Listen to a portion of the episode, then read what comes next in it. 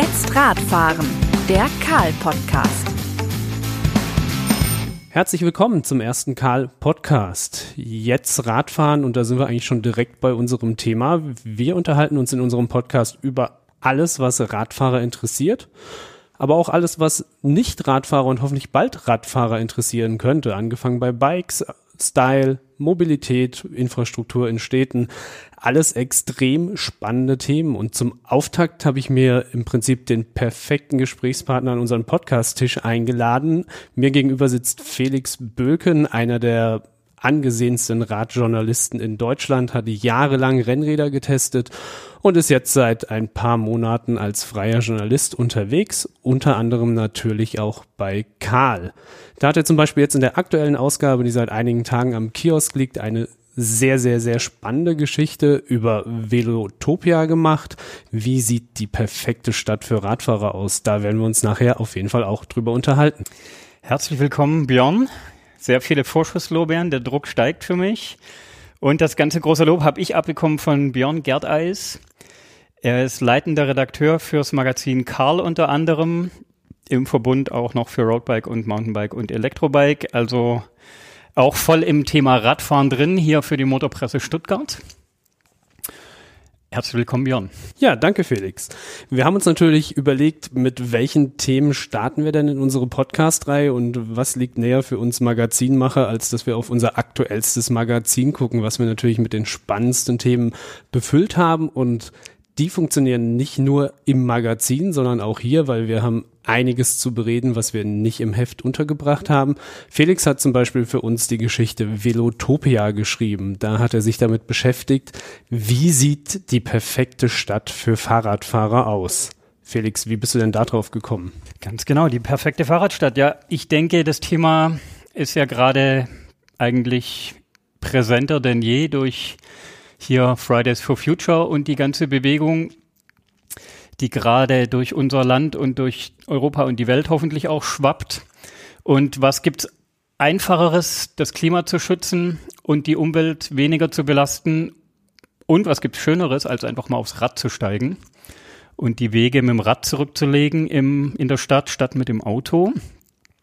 Dann ist es auch noch schneller mit dem Fahrrad, wie wir alle wissen, meistens, zumindest auf kurzen Strecken. Kommt drauf an, wo man unterwegs ist. Und wie man unterwegs ist. Also, ob elektrisch unterstützt oder wie dick die Beine sind. Aber, also, wir wissen alle, mit dem Fahrrad durch die Stadt Radfahren ist keine schlechte Idee. Und ja, so kamen wir ja auf die Idee, dass wir eben mal mit ein paar Leuten, die sich intensiv mit dem Thema befassen, also Aktivisten, ähm, aber auch Stadtplaner einfach zu dem Thema unterhalten, wie denn die perfekte Fahrradstadt aussehen würde, weil geben tut's die eben noch nicht. Ist Kopenhagen nicht schon die perfekte Fahrradstadt? Ja, jein. Sehr interessant. Also ich habe unter anderem war ich in Münster, was sicher in Deutschland eine der Vorzeigefahrradstädte ist. Und da war ich als ähm, aus Stuttgart kommender erstmal völlig perplex, wie unfassbar viele Radfahrer da unterwegs sind was Münster eben mit, mit Kopenhagen gemeinsam hat oder auch Amsterdam. Aber da habe ich dann auch ganz schnell gelernt, als ich dort mit meinem Gesprächspartner unterwegs war auf dem Rad, dass das eben zu ganz neuen Problemen führt, weil so viel Radverkehr bedeutet eben auch, ja, es gibt Fahrradstaus, die Fahrräder finden keine Parkplätze mehr, weil jetzt gutes Beispiel, Münster hat einige tausend Radplätze am Bahnhof bereits installiert, aber die reichen bei weitem nicht. Die bräuchten dreimal so viele Parkplätze für Fahrräder allein am Bahnhof, weil eben so unfassbar viele Menschen da Rad fahren. Also das sind so Sachen, die ich gelernt habe und die auch natürlich jetzt in der Geschichte stehen. Und so gesehen gibt es eigentlich auch zwei Probleme. Die einen Städte in Deutschland, sicher die große Mehrzahl, die einfach noch weit weg sind, davon überhaupt mal einen angemessenen Prozentsatz an Radfahrern zu haben vom Gesamtverkehr. Und die paar Städte, die das geschafft haben, dass also 18, 20, 25 Prozent aller Wege mit dem Rad zurückgelegt werden, was ein sehr toller Wert ist, den zum Beispiel Münster schafft oder auch Bremen, wie gesagt, die haben eben neue Probleme. Und deshalb haben wir ganz gezielt auch zum Beispiel mit dem Herrn Milde, mit dem Stadtplaner aus Münster geredet. Die haben quasi die Probleme 2.0 dann einer Fahrradstadt. So. Aber immerhin haben sie Probleme 2.0 und nicht 1.0. ganz genau. Was muss denn eine Stadt machen, damit sie überhaupt mal in Richtung Problem 1.1 kommt. Mhm. Das heißt, was ist denn eine Voraussetzung für eine gute Fahrradstadt? Das ist eine sehr gute Frage und die haben interessanterweise all meine Gesprächspartner ziemlich schnell gleich beantwortet. Sie müssen eine ganz klare Entscheidung treffen pro Fahrrad, aber haben auch alle sofort gesagt, es geht gar nicht nur ums Fahrradfahren, sondern es geht generell darum, eben den Verkehr in unseren Städten zu ändern. Das heißt, es wäre eigentlich so eine Entscheidung fürs Fahrrad, aber auch für den öffentlichen Nahverkehr und für die Fußgänger. Und was heißt es denn im Umkehrschluss? Das ist eine Entscheidung gegen das Auto. Weil die Städte in unseren, andersrum, die Plätze in unseren Städten sind beschränkt. Und ähm, ja, den Platz kann man nur, also wir können nicht mehr Platz uns dazu wünschen und deshalb müssen wir eben irgendwelche Lösungen finden, dass die Radfahrer, Fußgänger und der Nahverkehr quasi mehr Bedeutung gewinnen. So, das ist mal der goldene Ansatz, den wir alle eindeutig gesagt haben. Und haben Sie auch nicht nur einen Ansatz, sondern auch den Schlüssel? Wie kann man das in die Tat umsetzen? Also, wenn wir jetzt hier in Stuttgart sagen würden, tut mir leid, liebe Autofahrer, ihr parkt vor der Stadt. Mhm. Hier sind ein paar Klappräder und Falträder, die könnt ihr euch in den Kofferraum laden und willkommen am Schlossplatz. Mhm. Ja, also da sagen auch alle, es wird eine, es muss eine Übergangsphase geben und die wird schwierig für alle Beteiligten. Klar ist, dass eben als erster Schritt mal auch der Nahverkehr gestärkt werden muss und den Radfahrern Grundla Grundlagen gegeben werden müssen, dass sie besser in die Städte reinkommen, was ja zum Beispiel hier in Stuttgart passiert in der Region, aber auch in vielen anderen Städten in Deutschland, dass das Radschnellwegenetz ausgebaut wird, quasi zu den Städten. Und da sind wir auch auf einem guten Weg, haben auch die meisten meiner Gesprächspartner so bestätigt. Und dann muss man aber eben auch, und das ist natürlich die Herkulesaufgabe, in den Städten mehr Radwege bauen als erstes. Und was da auch ganz wichtig ist, und das sagt ja auch jeder, mit dem du darüber redest, dass ähm, diese Radwege müssen klar eigene Wege sein. Das heißt, die dürfen nicht auf dem, Fuß, auf dem Fußweg sein, auf dem Gehweg, sonst gibt es Konflikte mit Fußgängern und das wollen wir natürlich nicht. Und aber auch nicht direkt auf der Straße, sonst gibt es Konflikte mit Autofahrern. Das wollen auch beide Seiten nicht. Also es geht ja auch um einen einvernehmlichen Verkehr, der nebeneinander läuft. Deshalb ist quasi die goldene Regel Straße, daneben physikalisch abgetrennt, also durch irgendwelche kleinen Poller oder so, aber ganz klar für die Autofahrer auch, dass sie da gar nicht drauf fahren können, selbst wenn sie wollten. Da ist der Radweg und dann ist eine Gehwegkante und da kommt dann der Fußgängergehweg. Und das bedeutet Geld in die Hand nehmen und bauen. Ganz einfach. Und am Ende auch den Autofahrern ein wenig Platz wegnehmen. Genau. Allerdings gibt es auch da interessante Statistiken. Zum Beispiel, dass wenn mehr Leute aufs Rad steigen, automatisch ja, also ist zumindest so die Rechnung und die stimmt auch, kann man in Städten verfolgen, wo jetzt mehr Leute Rad fahren, dann fahren weniger Leute Auto, das heißt, es sind weniger Autos unterwegs und der fließende Verkehr wird in den Städten Tatsache wieder schneller. Also auch die Autofahrer kommen wieder schneller von A nach B, die dann auch Auto fahren, wenn eben sagen wir es mal, in einer optimalen Welt 30 Prozent aufs Rad umsteigen würden. Das heißt, 30 Prozent weniger sitzen in ihrem Auto. Dann gibt es ja auch die goldene Rechnung oder die einfache, auf den Platz, den ein Auto wegnimmt, kommen zehn Fahrräder. Das heißt, das Fahrrad nimmt viel weniger Platz weg beim Parken, aber auch beim Rollen oder beim an der Ampel stehen.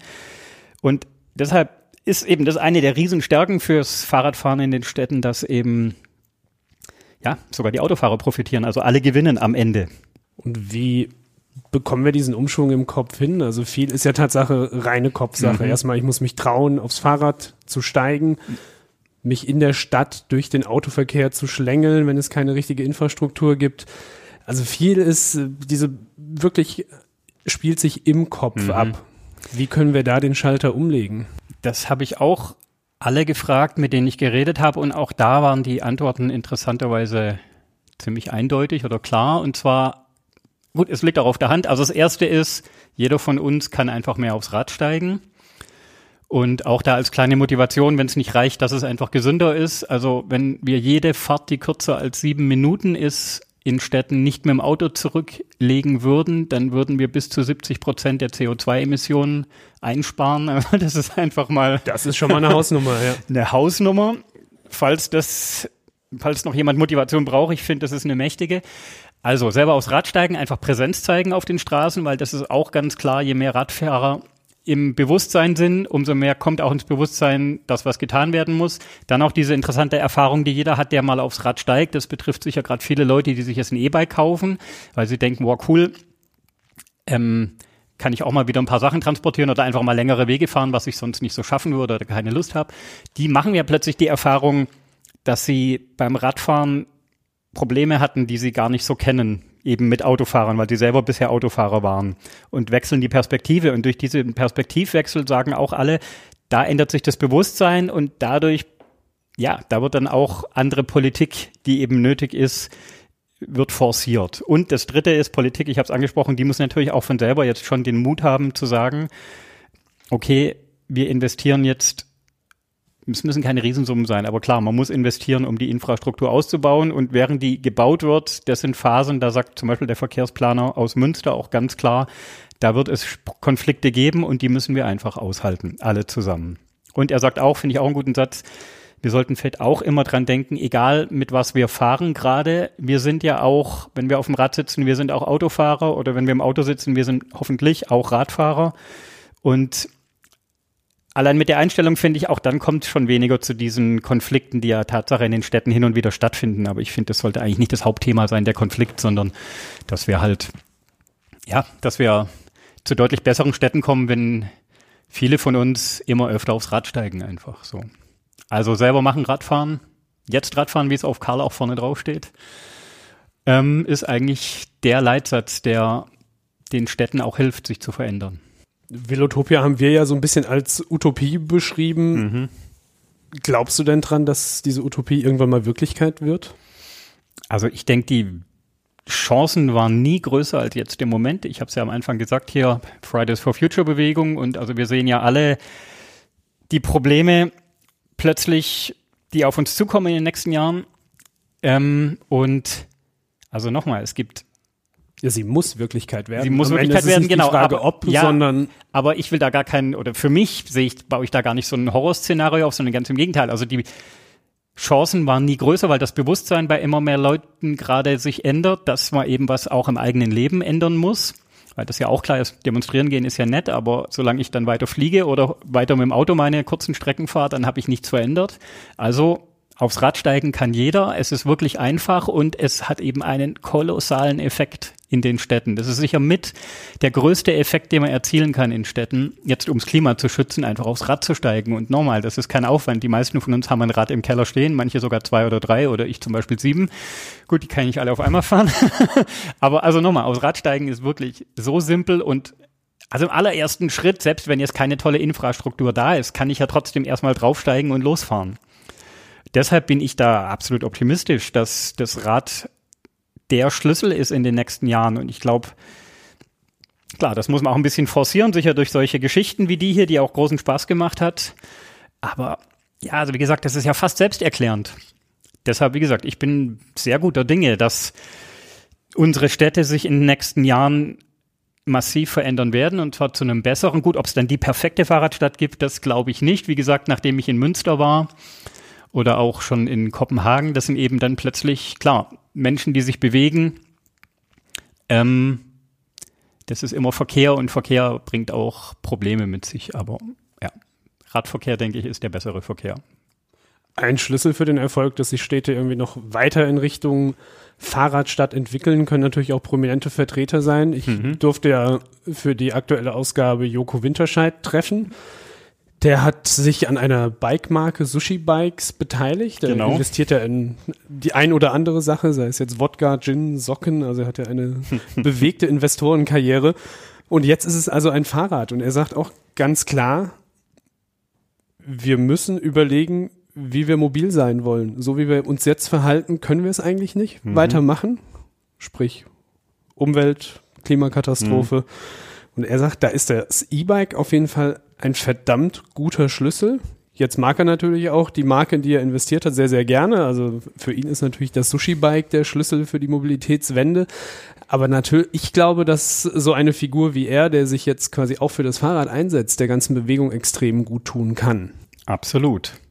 Glaube ich auch. Aber wie ist es denn mit dem Joko? Also ich war auch, das war eigentlich die große Überraschung für mich in der Ausgabe, dass eben Joko Winterscheid Tatsache als Investor also nicht nur seine Nase hinhält, was ja manche machen, so sich mit einem Fahrrad fotografieren lassen und dann ist wieder gut, aber der hat da ja ein ganz anderes Interesse. Aber ist der Joko denn eh überzeugter Fahrradfahrer oder wie hast du den jetzt so kennengelernt? Ja, das war auch meine Frage, die ich mir gestellt habe. Ist es jetzt irgendwie nur ein geiles Produkt, in das man investieren kann und mhm. vielleicht irgendwann eine, eine spannende Rendite bekommt? Aber im Gespräch hat sich dann rausgestellt, er hat selbst drei Fahrräder, jetzt Mhm. vier.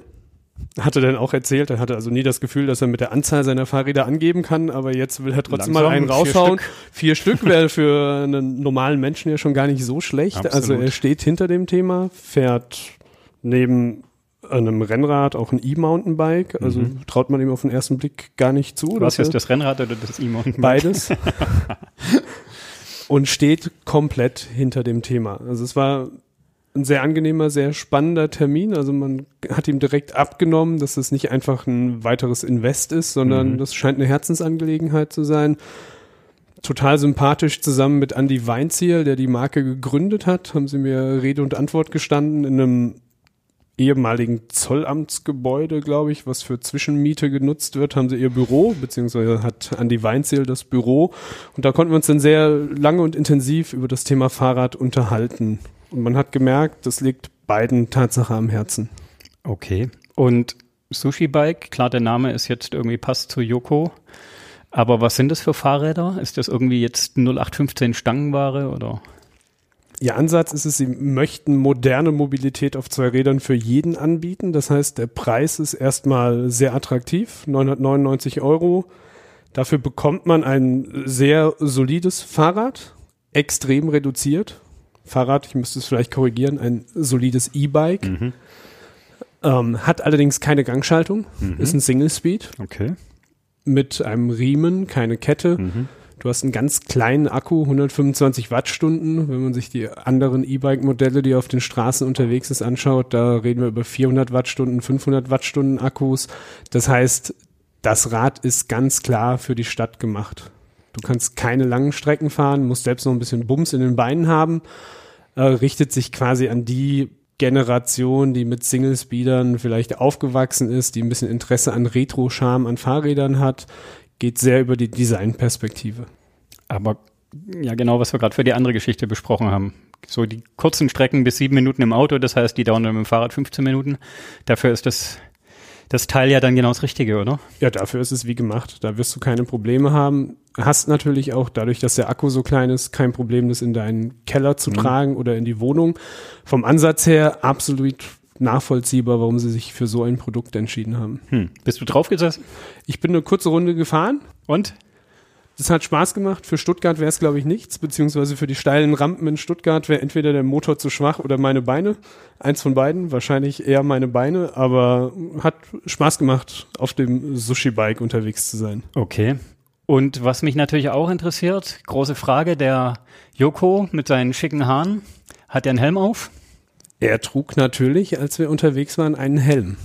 Okay, weil das ist ja auch immer so ein großes Thema für Radfahrer. Helm, ja, nein, vielleicht. Das ist am Ende, ist es ein großes Thema, darf aber eigentlich keine Frage sein. Wobei du hast jetzt neulich die Vielleicht-Lösung gesehen. Ich durfte mir Tatsache die Vielleicht-Lösung angucken, gutes Stichwort. Ich war vor kurzem in Malmö und durfte da die Erfinder des Höfding besuchen. Das war's. Das Musst du erklären? Ja. Das ist der erste Airbag-Helm, der kam vor sieben Jahren auf den Markt in der ersten Version.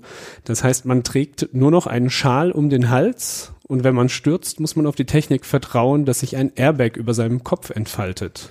Eine super spannende Lösung.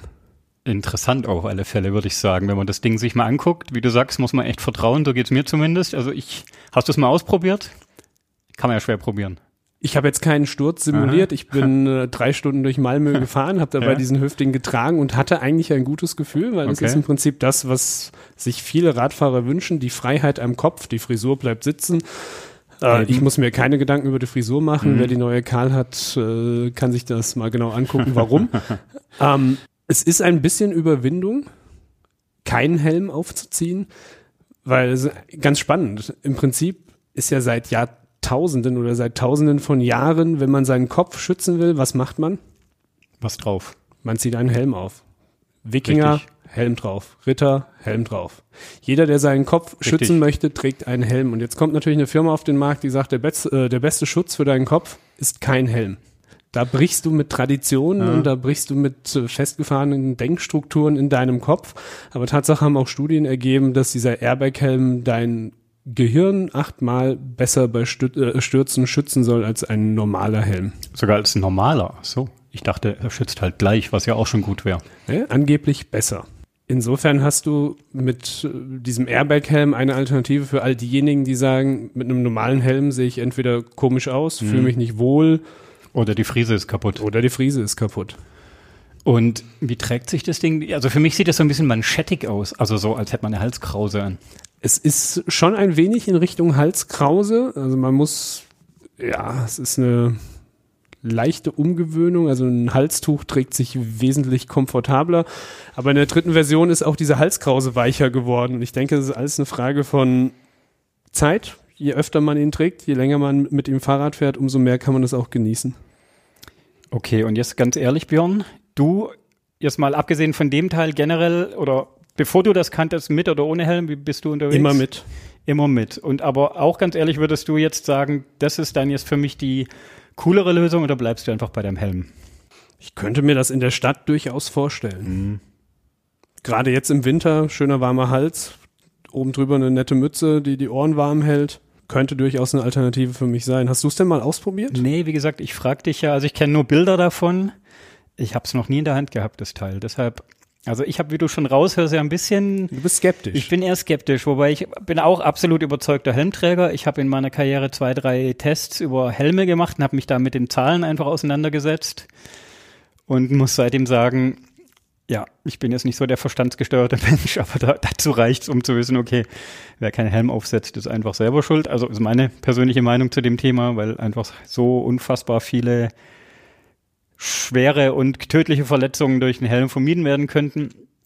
Das ist auch Statistik. Und deshalb, wie gesagt, also ich habe immer einen Helm auf, aber ja, gut, aber vielleicht kommt es wirklich daher, wie du gesagt hast, dass wir eben so in unserem kulturellen Bewusstsein steckt drin, in, wenn wir uns schützen, dann setzen wir halt was auf die Erbse quasi.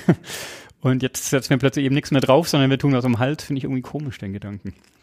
Ich finde es super, dass jeder sich aussuchen kann, was für einen Helm er tragen will. Also Ja. ich finde, da ist genau dieser Airbag-Helm nochmal eine weitere Alternative. Dann kannst du überlegen, willst du diesen klassischen Mountainbike-Helm, einen Rennrad-Helm. Es gibt ja immer mehr Urban-Helme, selbst Haus, äh, extra E-Bike-Helme sind auf dem Markt. Also die Bandbreite ist extrem groß und eigentlich gibt es kein Argument mehr, oben ohne zu fahren.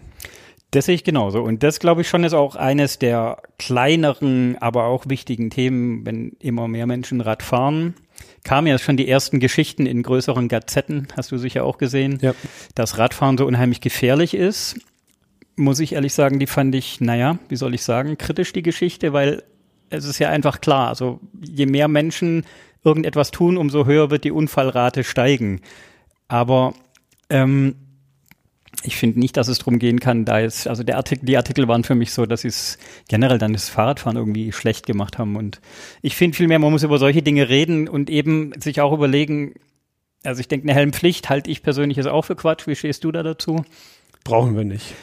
Genau, aber ich finde schon, man kann eben mit jedem, ja, man sollte einfach drüber nachdenken, wenn man aufs Rad steigt, ist es vielleicht doch schlau, irgendwie mich zu schützen. Einmal wegen Mitmenschen, auf die man ja keinen Einfluss hat. Oder auch, man, ja, man ist auch selber öfters unaufmerksam und so gesehen finde ich es schon auch cool, dass es da noch eine Alternative gibt, weil ich kenne schon auch viele Leute, die halt eben mit diesem klassischen Argument kommen. Im Sommer ist mir zu heiß oder meine schönen Haare, was ja oftmals dann auch Ansichtssache ist, muss ich sagen. Manchmal ist so ein Helm ja eigentlich gar kein Fehler auf dem Kopf, aber anderes Thema. Genau, und am Ende muss es jeder für sich entscheiden, wie viel ist ihm das eigene Leben wert. Und wir anderen Radfahrer sollten einfach nur mit dem guten Beispiel vorangehen. Helm aufsetzen, Spaß am Radfahren haben, Respekt gegenüber allen anderen Verkehrsteilnehmern walten lassen. Umso weniger Unfälle werden wir auf den Straßen sehen. Wenn die Politik dann auch noch in die Hufen kommt, dann sehen wir vielleicht bald dein Velotopia Mit Höfding. Wie spricht man es aus, Schwedisch? Höfding. Höfding, Helm. Und vielleicht ist Joko ja nicht alleine und kriegt noch weitere prominente Unterstützer an Bord, die sich für das Fahrrad aussprechen. Uns würde es auf jeden Fall großen Spaß machen. Und wir könnten dann auch noch, gut, werden wir auch tun in den nächsten Heften. Es gibt ja weitere Unterstützer. Prominente und die werden wir in den nächsten Karl-Ausgaben natürlich auch drin haben. Und auch in den weiteren Podcasts besprechen, euch ein paar Insider-Informationen zuteil werden lassen und hoffen, dass ihr uns weiter treu bleibt. Der nächste Podcast kommt in ungefähr vier Wochen. Wir hoffen, ihr hattet Spaß an der ersten Folge. Für uns war es eine Premiere. An der einen oder anderen Stelle hat es vielleicht auch noch ein wenig gehakt. Wie dem auch sei, wir freuen uns auf die nächsten Runden. Folgt uns auf Facebook und Instagram, so verpasst ihr auf keinen Fall die nächste Folge und auch nicht die nächste Ausgabe des Karl Magazins. Und immer dran denken, jetzt Radfahren.